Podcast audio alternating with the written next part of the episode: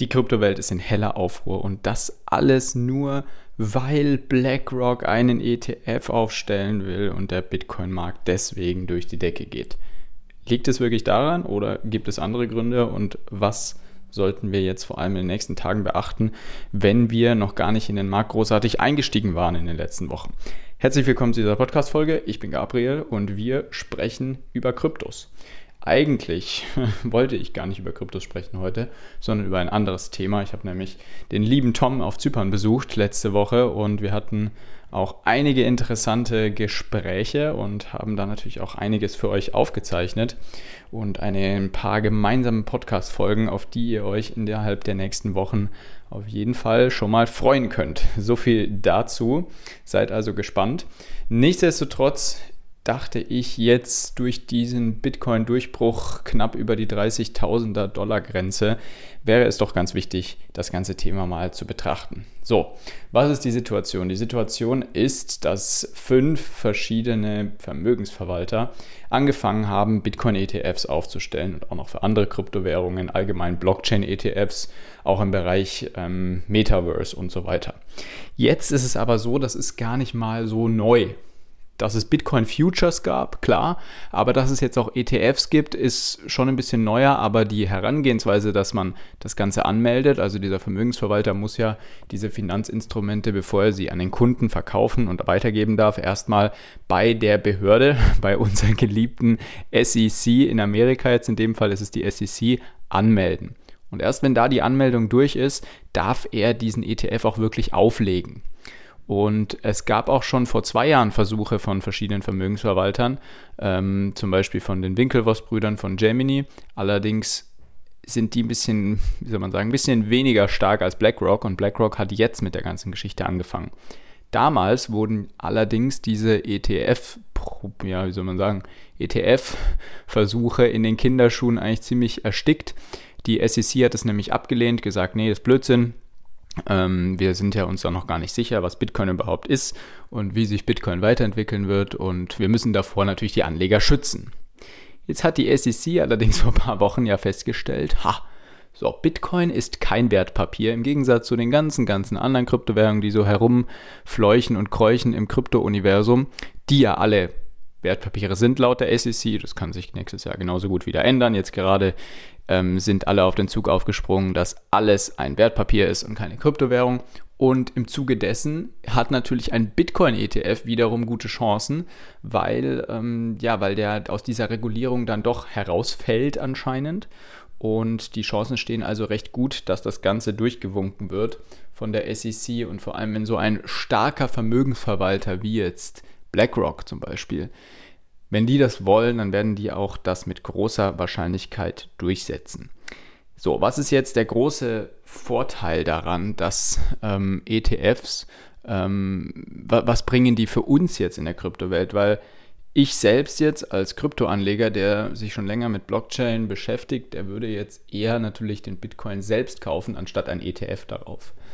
Für uns ist es aber in der Hinsicht spannend, dass es bis jetzt für die institutionellen Anleger lediglich die Möglichkeit gab, entweder wirklich selber Kryptos zu kaufen und das musste man ja mit großen Risiken ähm, zuerst, da musste man zuerst große Risiken eingehen, bevor das überhaupt ging. Man musste sich bei irgendwelchen skurrilen Börsen anmelden und so weiter und dann haben die keine Regulierung und bla. Und dann werden die geschlossen oder machen dicht. Oder man muss seine Kryptowährung, seine Assets auf einen USB-Stick ziehen und lauter solche Geschichten. Das hat natürlich institutionelle Anleger ziemlich abgeschreckt. Die andere Möglichkeit war, in Bitcoin Futures zu investieren. Das sind aber auch so Geschichten, die, ähm, ja, da hast du schon auch größere Anleger drin, aber es wird nicht so stark genutzt wie ein ETF zum Beispiel. Und es ist auch nicht so einfach. Ähm, Futures ranzukommen. Es ist auch ähm, teurer meines Wissens, je nachdem. Ich weiß noch nicht genau, wie, wie teuer diese, ich habe noch das Datenblatt noch nicht gesehen von, ähm, von dem ETF von ähm, BlackRock zum Beispiel. Aber im Grunde genommen sind ETFs relativ günstige, für den Kunden günstige Finanzprodukte. Dass es da auch Ausreißer gibt, keine Frage. Aber trotzdem sind ETFs meistens günstiger. Und der Vorteil bei einem ETF ist, dass auch wirklich in Kryptos investiert wird. Während Futures wirklich nur einen Preis von Kryptowährungen abbilden, ähm, und wenn du jetzt in Bitcoin Futures großartig investierst, sich am Preis jetzt direkt nicht wirklich was ändern wird im Bitcoin, ist es bei ETFs anders, denn diese ETF-Herausgeber wie jetzt BlackRock, wenn die einen ETF aufstellen auf den Bitcoin, dann müssen die auch Bitcoins halten.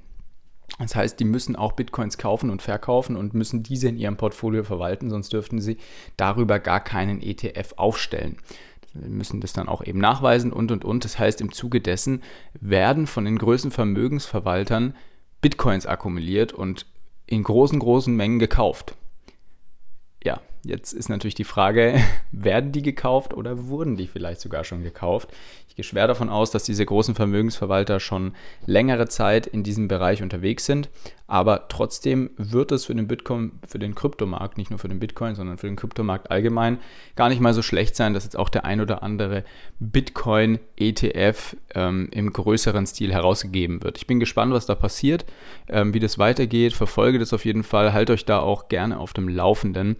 Ähm, ihr könnt auch gerne mal bei uns, ähm, wir haben auch einen Telegram-Channel, der über alles Aktuelle informiert in dem Bereich.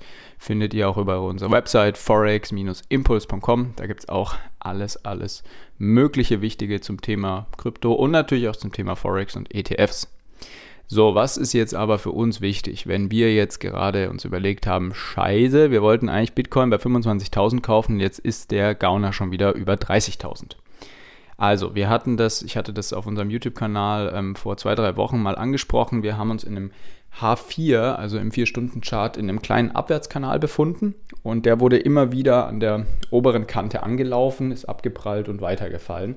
Und jetzt ist wirklich genau das passiert, was ich eigentlich schon vor zwei Wochen ungefähr erwartet hatte, nämlich er ist endlich aus dem Abwärtskanal nach oben hin ausgebrochen und zwar mit einem brutal großen Impuls. Also wir haben wirklich zwei große grüne Tageskerzen und ähm, auch eine große grüne Wochenkerze jetzt, die, ja, die schon ganz ansehnlich ist und ähm, sich wohl auch noch ein bisschen vergrößern wird, vor allem jetzt übers Wochenende. Übers Wochenende sind ja viele Märkte still, aber der Kryptomarkt, der funktioniert ja 24-7. Das heißt, Wochenende ist dann oft, wenn man schon einen Impuls nach oben hat, geht es dann durchaus übers Wochenende manchmal noch weiter.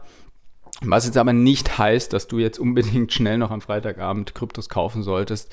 In so einem Fall gilt auch wieder wie immer, wartet lieber mal eine kurze Korrektur ab. Wir haben jetzt einen Impuls nach oben gesehen.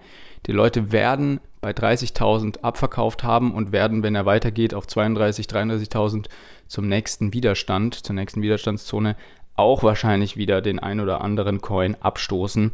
Man sieht auch, die Leute ja, haben schon ihre Gewinne in Meme-Coins umgeschichtet und lauter solche Geschichten. Also ja, Pepe ist auch wieder, glaube ich, knapp 60, 70 Prozent gestiegen in den letzten Tagen.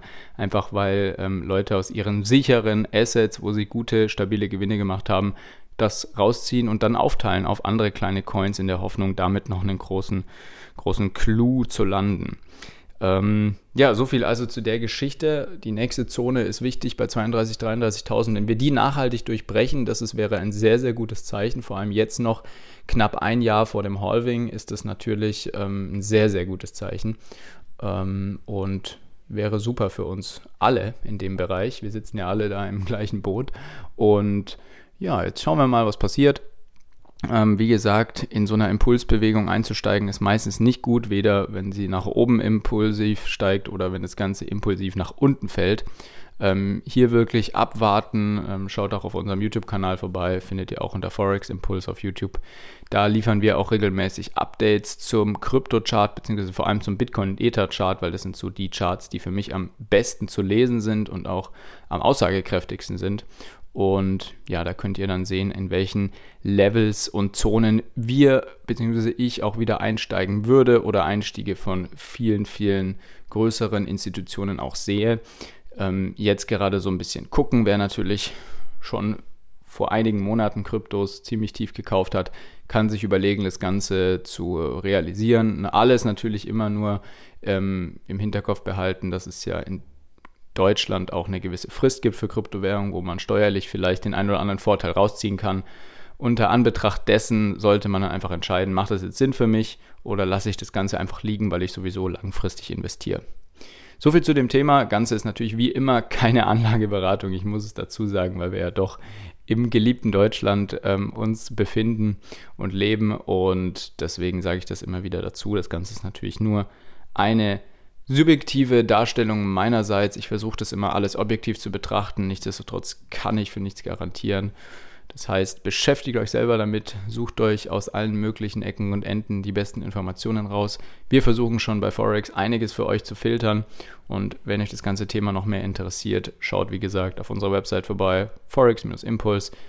Wir bieten auch kostenlose Beratungsgespräche an. Da könnt ihr dann mit einem von uns will schön eine halbe, dreiviertel Stunde ein bisschen quatschen, euch aufklären lassen, ähm, wie wir euch vielleicht weiterhelfen können und einfach Fragen stellen zu gewissen Vermögenswerten, die ihr irgendwie habt und die ihr, wo ihr euch einfach breiter aufstellen möchtet. So, bis dahin seid gespannt auf die nächste Woche und die kommenden Wochen. Wie gesagt, schon vorhin angekündigt, es wird eine spannende Podcast-Session geben von Tom und mir. Ich denke, das wird den einen oder anderen sehr, sehr gefallen. Ich wünsche euch einen guten Start ins Wochenende für alle, die das heute aktuell am Freitag hören und bis demnächst.